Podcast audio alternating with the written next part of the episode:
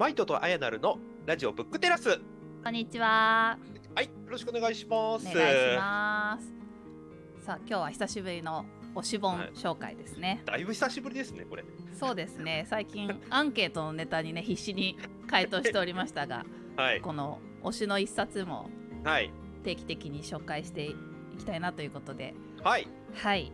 今日は私の大好きな 斉藤浩平さんの本になります。はい。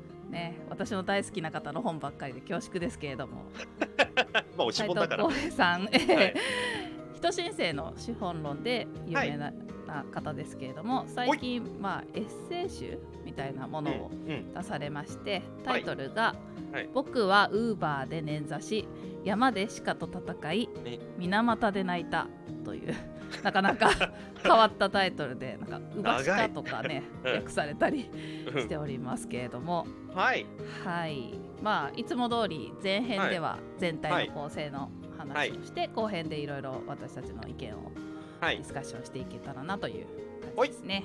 ほいはい。じゃあマイトさんお願いします。おなじみになっちゃった、これも。はい、はい。はい、これ、えっ、と、そもそも。構成みたいな話から最初にしてしまうと。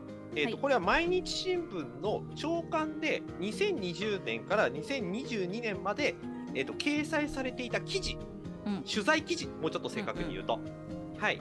に書き下ろし2つを足して1冊の本にしたエッセイ集、ね。はい。新聞記者さんなのかなみたいなねこの取材力。ちょっと経済学者とは思えないうん、うん、感じですよね。そうっすね。経済学者って言い方でよかったんだっけ？て哲えっとね経済思想家？まあその辺ですね。そう ね。はい。はい。そそうですね。はい。でそういう方まあこのブックテルスでは実はちゃんと取り上げてないんですけど人申請の資本論っていう結構あの、はい。パンチ力のある新書あを出されたことで。去年はい。の第1位の本ですね。はい、はい、で結構注目されて、まあ、うん。賛否両論いろいろ起きた、えー、と本を出版された斉藤さんですけれどもその方が2年ぶりかに出版された本ということでどんな本かなと思ったら、うん。結構最初はですねエンタメ色が強いねスタートで始まります。ッチーだった。はい。まず第1章。うん。社会の変化や違和感に向き合うっていう、なんだろうないいきなりなんか修行にでも入ったのかなみたいなタイトルで始まるんですけど、うん。一番最初が UberEats で配達してみた。これやばいっすよね。な何してんすか？ね本はい。当、学者さんがやることじゃない。うん、もう行動力が本当にすごいこの人。なんか、うんフィールドワークしてますね。もうね、はい。ツイッターずっと追っかけてるんですけど、はいはいはい。本当いろんなとこに行くし、はい。でもやってるよとか言ったらもう、うん。あじゃあ行きますって言って自分で参加されたりとかしてて、はいまさかウーバーイーツなんかなんだろうこのタイトル見た時になんでウーバーで捻挫しって言ってんだろうと思って、うん。まさかウーバーイーツを自分でななんていうの？これバイト？バイトとしてやるとは思わなかった。うん、びっくりした。はい、というわけでね、ただ取材するだけじゃなくてはい、実際にウーバーイーツに登録してあの運ぶ方の、チャリ乗ってね。はい。運、ぶ方の役割をはい、やってみるという体そう験だ。ですね。はい、そうでした。で、この章は他にも、えっ、と、テレワークについてちょっと考えてみるとか、男性メイクを考える。で、実際に自分もメイクをやってみそうるとかね。そうそう。いやー面白い。うん。ますます好きになりましたよ。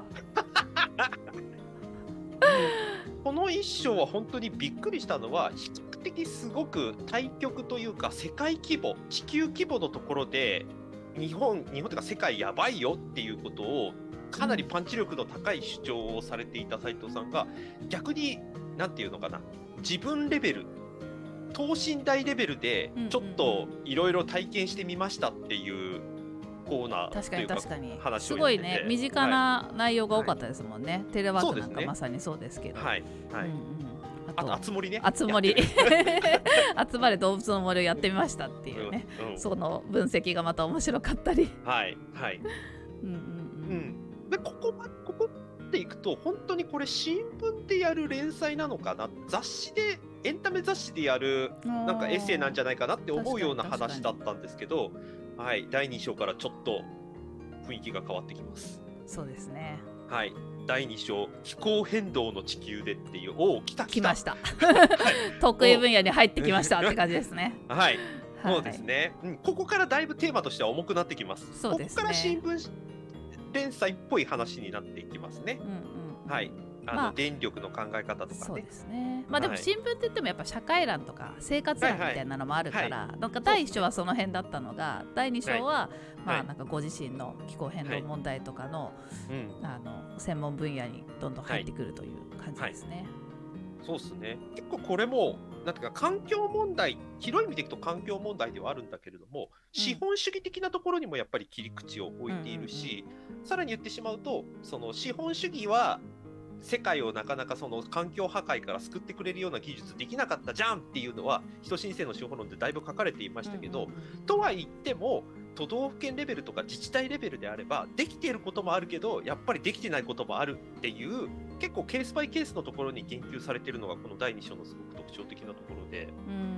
うん。いやこれもさ昆虫食食べたりとか うん。培養肉見に行ったりとか本当にうん行動力が半端なかったですね。うん、なんかここに斉藤浩平さんがあのメスを入れるポイントっていうのはその大上段から降りかかるみたいなのがそれこそ人申請の資本論ではありましたけど、そうじゃなくてじゃあ自分が実態でできることというか自分もその地球のなんていうかな一員として言うことは言うけどじゃあ自分に何ができるの？とか何知ってるの知らないの？みたいなのをなんか自分自身で検証しているようなそういう話が続いているのが第二章の特徴かなっていうふうに思ってます確かねに。確かに。結構ね正直にこう内面も書いているのがすごいはい。偉いなと思って。はい。綺麗事ばっかかじゃなくてうんやっぱりなんか自分もこうこれは知らなかったとかうん。ここに罪悪感を感じたとかっていうのをはい。すごいストレートに書いていて。はいか親近感も感じさせてくれるっていうはいねはい感じもありましたね。そうっすね。でちょっと毛色が変わってきたぞっていうところから第3章、ようやくこの本で多分言いたいことが詰まってる結構重たい話になってきます。うんはい、第3章が偏見を見直し公正な社会へっていうおはお、みたいな感じになってきます。うんうんここはだいぶテーマとして重かったですね。そうですね。斉藤さんは結構き気候変動に関する主張が多いイメージがあるけど、実はい。際いろんなところでのお話聞いてると、うん。結構あの差別とか偏見とか、うん。そういう人権問題に関したところにもかなり関心がおありみたいで、はい、まあこれこそ本当罪悪感をえぐられる事例の数々っていう感じでしたね。そうですね、うんだから人申請の資本論ですごくショックを受けましたっていう人はまさにこれがもっと具体的にうん。なんか内面えぐられるような、はい、実態の話が書かれていたかなっていう気はしますね。この本のタイトルにもありました水俣病の話も出てきますし、はい。ちょっと僕たちが少し意識から遠ざかってしまっている東日本大震災の、うんね、石巻の話なんかも書いてあるし原発の福島のいわきの話なんかも書かれてたりしますね。これもまた全部自分で足を運んでるのがすごいですよね。うーん。実際にこう当事者の方だったりそのはい。支援してる団体の方々にうん。話を聞いて、うん。まあ、それが取材なわけですけれども、はい。それを、ね、そのまま書くプラスご自身の感情とか考えとかを添えてるっていう構成がもうすごい勉強になりました。そうですね。で、かつ、これ、斉藤浩平さんがジャーナリストじゃないっていうところが、これ、僕、すごくポイントだと思っていて、確かに。あの繰り返しになっちゃいますけど、これ、新聞で連載されているところっていうのがあるので、報道的な要素がある、しゃ確かにここで取り上げられているのは、社会的な問題として取り上げるべき新聞社がね、うん議題ではあるという反面、あるか公正な報道をするっていうことからは、どうしても離れちゃうわけです。うんうんなぜかというと、斉藤浩平さんは、教授でありジャーナリストではなくてかつ人申請の資本論っていう結構経済問題環境問題に触れてる人ではあるので、はいそこの切り口から言ってしまうとそれは斎藤浩平さんが言うんだったらみんなこうだよねっていうやっぱりそのフィルターがかかったもんだっていう前提で読むわけですよ。でもこれ斎藤浩平というフィルターを通してこういうふうに見ましたっていうことを堂々と出してるというかそれに伴うメリットデメリットも言語化して書いているっていうところがこれすごく大きなポイントだなって思います。なるほどねさすが、うん。そういう視点は私にはなかったけど言われてみれば確かにそうですね。はい、これ本文の中にもありましたけど、このなんていうかなみんなが納得する強い理論これ渡辺小太郎さん的に言うと強い文脈みたいな論調で話してしまったら確かに世の中的にはそうだそうだってなるけどそのそうだうんそうだっていう主張をやることによってやっぱり傷つく人とか被害を被る人もいてうん。だじゃあ言わなくてもいいかっていうとそういうことではなくてっていう、うん。一筋縄ではいかないことがやっぱりこの部分部分では存在している。で僕はそこにどう関与していくか何を主張していくかっていうことを言っても言わなくてもやっぱり罪悪感を感じるみたいな本人の思いが綴られてるっていううね。んいやこれはだから難しい問題だと本人が思ってるけど恐れてる部分もあるけどあの言うだけ言ってみますっていう。ううん。ーかっこいいわ。だってさ、うんマルクスの資本論をこう原文で読んで分析してるような人がうん。さ、机の上に座っていればいいものを、自ら足を運んで、うん。その現場レベルとか、うん。まあ私たちが分かるレベルまではい、降りてきてくれてこれだけうん。ご自身の見解をちゃんと言語化してくれるっていうのはすごいですよね。うん、そうなんですよね。確か。に勇気もいるだろうな。うん、うんかな、り、えー、とこれ後編の方でちょっと触れますけれども、はい。僕からすると斉藤浩平さんの今回のこのエッセイってだいぶうんうん色としては薄れている感じはするんです。人申請の資本論のあのパンチ力からするとね。うんうん本当は言いたいことは変わらないんだろうけれどもかなりなんてグラデーションっぽくなってきてる。うん。いろんな複雑な要素がはらんでてはっきり言い切れないみたいなところがすごく今回出てきている、まあ、だからこそエッセイとして読み応えがあるっていう側面はあるんですけどえあんた結局何が言いたいのみたいなところに関して言いたいんだけど言ったら言ったで難しいみたいな風にも言っているという、ある種の歯切れの悪さみたいなのがあるんでそう見ていくとなんていうかなあのどう読むかっていうのは結構難しいエッセイ集だなっていう気もしてはいます。そうですねなんか今回はもうこの本ではこれが主張ですバーンっていういうものはいというよりは、はいなんかこう皆さんの周りではこんなエピソードがいろいろありますよねっていうのにこはいう気づかせてくれるようなはいニュアンスが強かったですよね。そうですね。で、この本も非常に工夫されてて、実はあの普通のエッセイ集っていうのは、掲載された時系列順に並ぶもんではあるんですけど、はい。実はこの本バラバラです。あそれ気にしてなかった？はいそうなんだ。あ実はあの例えばさっき話の出てた一章の「あつ森」をやってみたっていうのは収録的には2020年の9月6日の新聞で掲載されているらしいんですね。ところがその次に出てきたあの5人で林業っていう記事は2020年の8月2日に掲載されてる。うんうんうんうんうん。なるほどなるほど。一番最後に書いてありますね。はい、そっか。うーんじゃあ時系列ではなくやっぱ内容がこのん重視されて並び替えられてて、うん、うん、だんだん重くなっていくようになってるわけね。なってるなってるっていうことです。なので見方を変えるとこれは斎藤浩平さんのその時書いた時系列ではなくて編集されて順並んでいるものだっていうことも一応押さえておいた方がいいかなって僕は思ってます。確かに。うんうんちなみにマイトさんははい。どのエピソードが一番印象に残りました？うーんそうだな。僕はあの後半の方で書かれてた石巻と福島のいわきの話、うん、印象的でしたねこれは。特にどんな点が？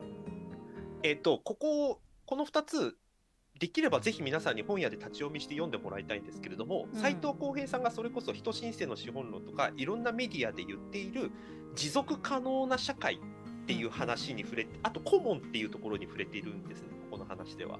うんうん、で僕がその時いろんなこところで提唱しているコモンみたいなもの持続可能な社会みたいなものこれからどうやっていけばいいのかみたいなののモデルプラン的な部分がこの2つにはあるんだけどその一方でやっぱりうーんと僕たちみたいに社会的に影響がある人たちが喋ることでなんていうかなデメリットを被る人たちもやっぱりいいる例えば電力問題の話なんかも原発もうやめようよとかって言ってるにもかかわらずやっぱり地元にとっては必要な存在だっていう側面もあってそこを無視するわけにもいかないっていうことをひしひしと感じたみたいなことも書かれてたりする。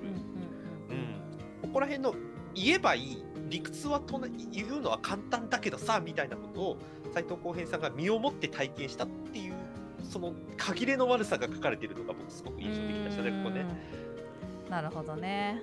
ちょっとね最後の方のはい、に入ってる部分だからはい。確かに立ち読みの時とかにちょっとはい。まずその辺を覗いてみてもらえると、はい、ね、結構数多くの問題を扱っているから絶対知らないこととかも出てきますよね、はい皆さん読んでいただくと、うんうん。社会問題をこう幅広く扱ってるのでいろいろ知れるっていう意味でもすごい、思ってて、そうっすね。ちなみに私はい、が印象に残ってるのは、ほい。差別にあえぐ外国人労働者たち。ああ、はいはいはいはい、これね。うこれはなんかまあ問題としてもよく取りん、上げられているので、はい。気になってる一方でうん、なんか自分の知り合いの範囲ではいないからこういう、うん、うん、うん、なんだろうとなんて言うんでしたっけ？外国人労働者の中でもうん、なんだっけ？あ技能実習生。はいはいはい、この単語が出てこなかった。その 技能実習生とかうんが結構ひどい扱いをはい。日本人の社員に受けているっていう問題を、それをね扱ってるドラマかなんかをたまたま見たんですよ。ドキュメンタリーとかドラマだったと思うんですけど、そこで初めて私は知ってうん。数年前に。